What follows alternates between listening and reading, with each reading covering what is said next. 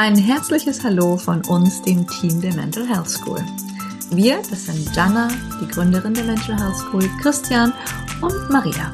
In unserem Podcast geht es um relevante Coaching-Themen im Allgemeinen und im Speziellen um den Bereich der mentalen und emotionalen Gesundheit. Viel Spaß beim Zuhören. Hallo und herzlich willkommen zum heutigen Podcast. Ursprünglich wollten wir, das ist mein Mann Christian und ich, unseren Podcast Ofenfrisch von Brummers Küchentisch nennen. Und heute sitzen wir tatsächlich an unserem Küchentisch. Und das heutige Thema ist, was ist die wahre Bedeutung von psychischen Erkrankungen? Und mein Mann und ich, wir würden uns gerne einfach über die Bedeutung unterhalten und wie wir das sehen. Und vielleicht könnt ihr das ein oder andere für euch mitnehmen. Ich glaube, für uns oder für unsere Sichtweise hat es doch unser Weltbild nochmal revolutioniert. Vielleicht mögt ihr das mal in den Kommentaren teilen, wie ihr das seht. Ja, mein Mann Christian ist heute dabei. Das ist das erste Mal. Mein Mann Christian ist ein ärztlicher Psychotherapeut mit tiefem psychologischem Schwerpunkt und er wird auch Dozent sein an der Mental Health School. Und ja, vielleicht fangen wir direkt mal an. Christian, was meinst du, was psychische Erkrankungen wirklich bedeuten? Ja, hallo zusammen erstmal. Das ist eine, eine gar nicht so einfache Frage, die da gestellt wird. Also ich würde mich freuen, wenn wir das mal so von unterschiedlichen Seiten vielleicht auch beleuchten könnten und ähm, du mir vielleicht auch hilfst, das ein bisschen zu ergänzen. Also psychische Erkrankungen im allgemeinen Volksempfinden aus meiner Sicht sind noch sehr stigmatisiert. Also es ist eine Krankheit, ja, und ähm, das hat Vor- und Nachteile. Also Vorteil ist Sozialgesetzbuch, dann gibt es die Krankenkasse, die muss dafür die Kosten für die Behandlung übernehmen und so weiter. Man kann sich krank schreiben lassen. Ja. Und auf der anderen Seite ähm, ist es aber eben auch ähm, stigmatisierend dahingehend, dass man nicht mehr funktioniert. Ja. Ähm, und dass viele Leute ähm, kein Verständnis dafür haben und das auch gar nicht greifen und begreifen können, was mit diesen Menschen los ist. Und ähm, das sorgt dafür, dass sich ähm, ja, aus meiner Sicht äh, da sehr schwer eine Heilung einstellen kann. Ja, dafür wäre ein Verständnis notwendig. Von wem? Von den Leuten selber oder von den anderen? Naja, am Ende natürlich von den Leuten, von den Betroffenen selber. Aber es ist eben umso schwerer, wenn da schon solche Vorurteile im Raum stehen. Ne? Also einfacher wäre es, wenn generell ein anderes Grundverständnis entstehen würde. Ich glaube, das würde den Betroffenen helfen, auch schneller und mit weniger Hürden zu einem gesunden Selbstverständnis zu kommen. Ich würde gerne dementsprechend nochmal eine andere Perspektive mit reinbringen wollen und dann können wir es ja noch so ergänzen, dachte ich mir. Ähm, ich denke, psychische Erkrankungen gibt es vermutlich so lange, wie es die Menschheit gibt. Und ähm, ich fand es sehr inspirierend, als ich erfahren habe, wie in der griechischen Antike die naja, sie nannten es nicht Depression, aber äh, eben wenn äh, also die Menschen emotional belastet waren, wie die das verstanden haben. Die nannten das die Melancholie. Und für die war das keine Krankheit, sondern das waren wichtige, essentielle Lebenserfahrungen, die die Menschen genötigt haben, sich mit sich selber und mit der Welt und mit dem Sinn auseinanderzusetzen. Und die sahen das als einen Prozess, äh, der uns wachsen lässt, der uns reifen lässt und als einen Transformationsprozess. Und ähm, das ist etwas, äh, ähm, was äh, völlig in den Hintergrund getreten ist. Ja? Bei denen ging das so weit, dass die, also die Philosophen, auf jeden Fall die Hochstehenden, also ich war ja nicht dabei, ich habe das auch nur gelesen oder gehört, ne? ich gehe aber mal davon aus, dass es so war, und ich kann mir das gut vorstellen, dass die gesagt haben, man kann einen Philosophen, der die Melancholie noch nicht kennengelernt hat, tief gekostet hat, der mal wirklich ganz am Boden war, gar nicht ernst nehmen der hat ganz viel vom menschlichen Dasein noch gar nicht verstanden oder verstehen können, weil diese Erfahrungen eben essentiell sind. Ja, und so zwischen diesen Perspektiven in unserer Gesellschaft heute und wie es mal war, äh, können wir ja mal gucken, was uns dazu noch einfällt. Mhm. Ja, ich finde es ganz wichtig, was du sagst. Mir fiel, während du sprachst, ein, dass wir mal eine ähm, Praktikantin hatten, ich glaube, es war eine Pflegepraktikantin, ähm, als ich noch auf der psychosomatischen Station gearbeitet habe. Und die hat gesagt, ja, sie hat total Schwierigkeiten hier auf dieser psychosomatischen Station jetzt im Einsatz zu sein. Das war ein Pflichteinsatz, weil sie immer das Gefühl hat, die sollen sich doch nicht so anstellen alle. Und das ist oft ein Eindruck, den also ich glaube, viele in der Gesellschaft haben, dass psychisch Erkrankte sich ja einfach nur anstellen, die sollen sich mal zusammenreißen. Und das wirkt natürlich in den Menschen total beschämend, weil, ne, das, aber es ist tatsächlich, und das kann ich hier und heute sagen, eine psychische Erkrankung ist nichts, wo man sich einfach nur anstellt, sondern es ist ein, wirklich ein Schrei der Seele. Es heißt, wir haben irgendwo an irgendeinem Punkt unseren Pfad verlassen, haben uns von uns selber entfernt und brauchen da ganz oft oder ich, vielleicht nicht immer, aber ich glaube, die meisten Menschen brauchen da tatsächlich auch eine Begleitung zurück zu sich selber.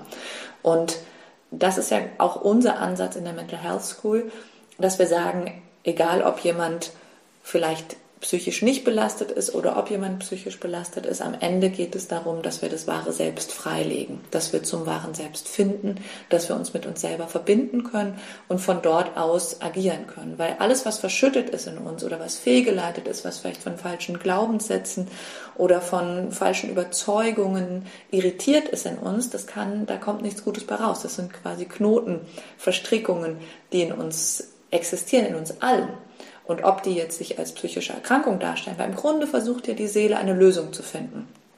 Und wenn sie im Außen keine Lösung findet, weil es eben blockiert ist durch bestimmte, vielleicht auch gesellschaftliche Normen oder durch familiäre Normen oder was auch immer, findet die Seele einen anderen Weg. Und das kann dann eine Angststörung sein, das kann eine Depression sein, das kann eine Panikstörung sein, teilweise kann das sogar eine Schizophrenie sein.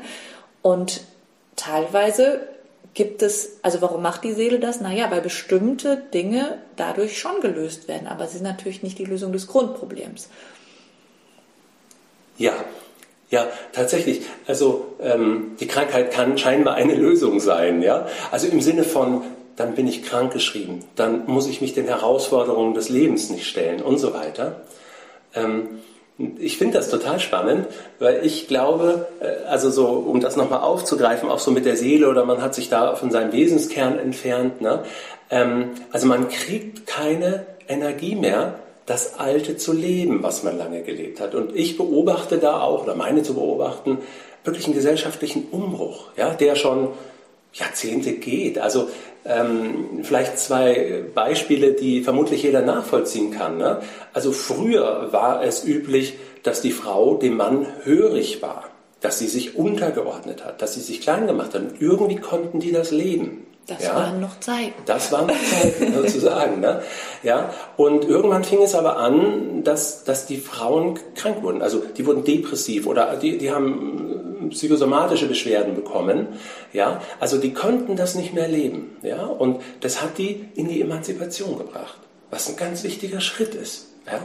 Und dasselbe ist es auf der Arbeit, in der Arbeitswelt. Ja? Es war früher normal, dass der Chef laut war, Vorwürfe gemacht hat, die Leute angebölkt hat, entwürdigt, erniedrigt. Ja, und die Leute haben das mit sich machen lassen. Ne? Sind dann nach Hause, haben die Frau beschimpft, den Hund getreten, äh, aber den Ärger nicht zum Chef gebracht und sich das nicht mehr gefallen lassen, sozusagen. Und auch das geht immer weniger. Die kriegen alle Burnout. Ne? Also ähm, die verlieren sich da drin.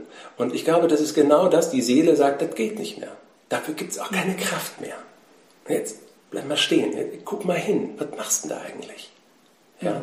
Und ich durfte es so oft erleben, dass wenn die Menschen wieder ein Stück zu sich kamen, vielleicht auch ihren gesunden Ärger gespürt haben, den beziehungsregulierend ausagiert haben, nicht mehr alles mit sich haben machen lassen, Grenzen gesetzt haben, sich positioniert haben, ja, dass die genesen sind. Ja, da hast dann auch keine Gefahr mehr, dass das dann irgendwann wiederkommt, wenn das Ding, also die Lektion bewältigt ist, ja, dann ist es im Kern gelöst. Und da steht natürlich immer viel dahinter, was natürlich hochindividuell ist, wo man vielleicht, weiß ich gar nicht, ob wir in diesem Podcast noch äh, darauf zu sprechen kommen oder äh, vielleicht in irgendeinem folgenden, weil mhm. das ist einfach ein großes Thema. Mhm.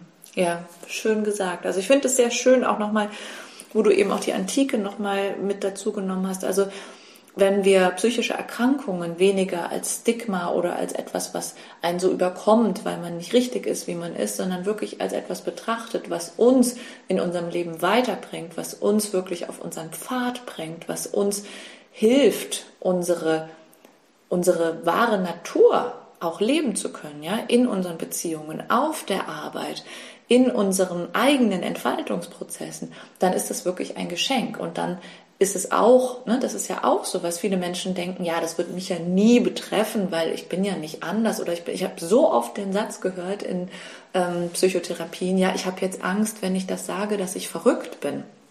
Oder ich habe Angst, ähm, dass sie mich jetzt für verrückt halten. Also da ist so eine große Angst, nicht richtig zu sein oder so eine große Scham auch. Und die wird einfach auch so genährt dadurch, dass eben gesagt wird, ja, ja, hier, das sind jetzt die psychischen Erkrankungen und das sind die gesunden. Aber wie viele Überschneidungen es gibt und einfach, äh, das ist, das ist einfach, wir sind alle Menschen, wir haben alle unsere Struggles, wir werden alle schon mal depressive Episoden in unserem Leben gehabt haben, ohne es zu merken. Ja, dass es irgendwann diese Kategorisierung gab, das hat viel mehr politische und kapitalistische Gründe, als dass es tatsächlich aus der menschlichen Natur heraus Berechtigung hat.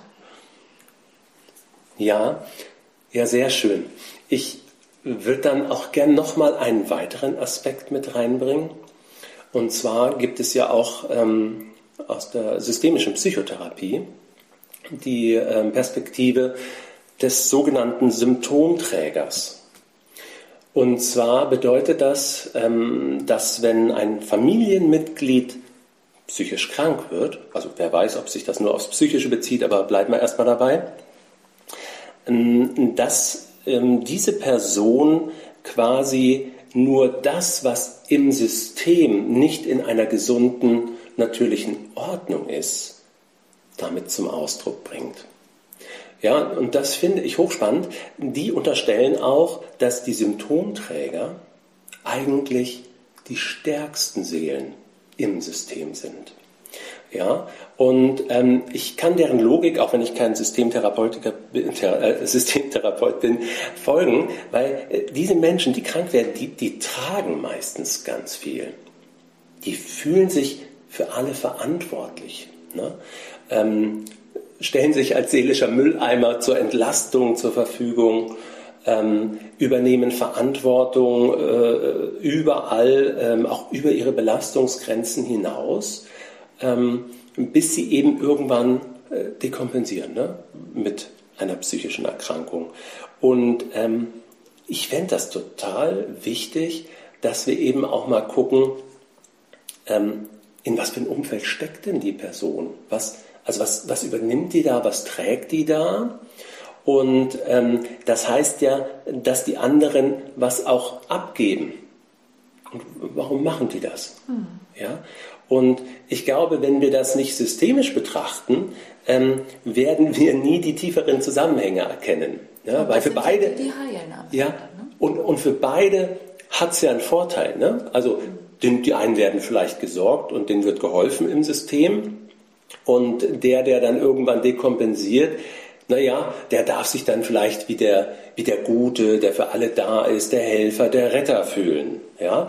Aber beides sind äh, wie soll ich sagen, aus meiner Sicht eher kompensatorische Strategien. Und im Idealfall, wenn einer damit aufhört, dann kommt eine Klärung ins System, was meistens erstmal Konflikte mit sich bringt. Mhm. Ja? aber was eben die Chance für eine tiefere Klärung bringt. Ne? Mhm. Natürlich nur bei den Menschen, die auch bereit sind hinzugucken, Warum erwarte ich das von jemandem? Was fordere ich da eigentlich ein und so weiter? Was ne? sind meine Grenzen? Was sind meine Grenzen? Ganz mhm. wichtig. Was sind ja. meine Bedürfnisse? Ich finde es auch ganz spannend, weil ähm, in der Kinder- und Jugendpsychiatrie, also ich habe drei Jahre in der Kinder- und Jugendpsychiatrie gearbeitet und meine Erfahrung ist auch, dass tatsächlich die Kinder, also wenn wir nur mit den Kindern gearbeitet haben, dass sehr, sehr wenig bewegt wurde. Also dass sehr, sehr viel oder im Grunde wird noch zu wenig Familientherapie gemacht, um wirklich ähm, in der Familie etwas zu bewegen. Und aber sobald die Familie im Boot war, sobald wir mit der Familie in einem Strang gezogen haben, sobald die bereit waren hinzuschauen, hat sich sehr viel getan beim Kind. Also ich finde, es stärkt auch nochmal diese These, dass es wirklich ein systemisches Problem ist. Und es ist auch noch schöne Sichtweise, dass der Symptomträger vielleicht gar nicht der kaputte ist, sondern ebenso, ich denke gerade an Unternehmen, die, die vielleicht ein Burnout kriegen, die, die merken, es geht so nicht mehr. Vielleicht sind die, die den klarsten Blick haben oder vielleicht den entwickeln darauf, dass eben so, wie es gelebt wird, es nicht mehr dienlich ist. Also, dass der Mensch nicht im Mittelpunkt steht und dass das kein gutes System ist. Ja, ich finde das total spannend, weil ich das eben auch regelmäßig erleben darf, wenn quasi der Symptomträger dann äh, bemerkt, was los ist, wieder zu sich kommt und eben gewisse Sachen nicht mehr bedient, sowohl in der Partnerschaft, in der Familie. Ähm, oder auf der Arbeit, ähm, dann das schmeckt natürlich dem Umfeld in der Regel erstmal nicht. Ne? Äh, aber da kommt oft ganz viel in die Gänge. Ja? Und oft entwickelt sich das ganze System im Weiteren mit. Ne? Wenn dann da was ausgesprochen wird, was eigentlich schon alle fühlen, was aber keiner sagen traute ne? Äh, und so weiter, äh, und das auf den Tisch kommt, ja, dann, dann kommen da Prozesse ans Laufen. Mhm. Und ähm, also oft habe ich es erlebt, dass ähm, na gut, da trennt sich ein bisschen die Spreu vom Weizen. Die einen wollen dann mit, nichts mehr mit einem zu tun haben, wenn man nicht mehr so angepasst ist und es allen recht macht. Aber viele eben, die, die fangen dann auch an, ähm, es kritisch zu hinterfragen, sich selber kritisch zu hinterfragen, entwickeln sich darüber weiter. Ja, und auch Partnerschaften. Mhm. Ähm, habe ich also in der Regel so erlebt, ähm, dass sich da der Partner im Laufe der Zeit auch weiterentwickelt mhm. hat, ohne dass der eine Psychotherapie gemacht hat. Manche haben sich auch entschieden, oh, da will ich jetzt aber auch mal hingucken, haben sich auch einen Platz gesucht. Ne? Das war so schön, wir hatten das relativ oft, dass wir tatsächlich der eine den einen Partner und ich den anderen Partner hatten in der Psychotherapie oder im Coaching auch. Und das war so schön, weil die sich einfach, also wir haben eine sehr, wie ihr merkt, eine sehr ähnliche Sichtweise auf die Dinge. Und ähm, es war so schön, wie die sich beide, also wie beide zu sich kommen konnten und dann ganz andere Klärungsprozesse in der Beziehung überhaupt möglich waren, weil die überhaupt erst verstanden haben, was mache ich, warum reagiere ich so auf den anderen, wie ich es tue und wie verstricken wir uns dadurch. Ja. Und so konnte jeder Verantwortung für sein eigenes Tun und Handeln übernehmen und sich den Schuh auch eben nicht mehr anziehen. Ja. Noch ein Riesenthema, wo mhm. sich auch noch mal ein, ein eigener Podcast lohnen könnte. Ne? Mhm. Ja, also ich glaube, es ist auch für heute erstmal gut, sonst werden wir, glaube ich, auch zu lang bei unserem ja. allerersten Podcast. Aber freut euch auf mehr. Wir haben auf jeden Fall vor, das beizubehalten und nochmal in manche Themen, vielleicht sogar beim nächsten Mal in Beziehungsthemen reinzugehen. Was inszeniert sich in Beziehungen? Wir bleiben im Fluss des Lebens und gucken, welches Thema im Raum steht. Aber es könnte so Christian lässt so sich ganz ungern festlegen. ja, vielen, vielen Dank fürs Zuhören. Stellt gerne eure Fragen in die Kommentare.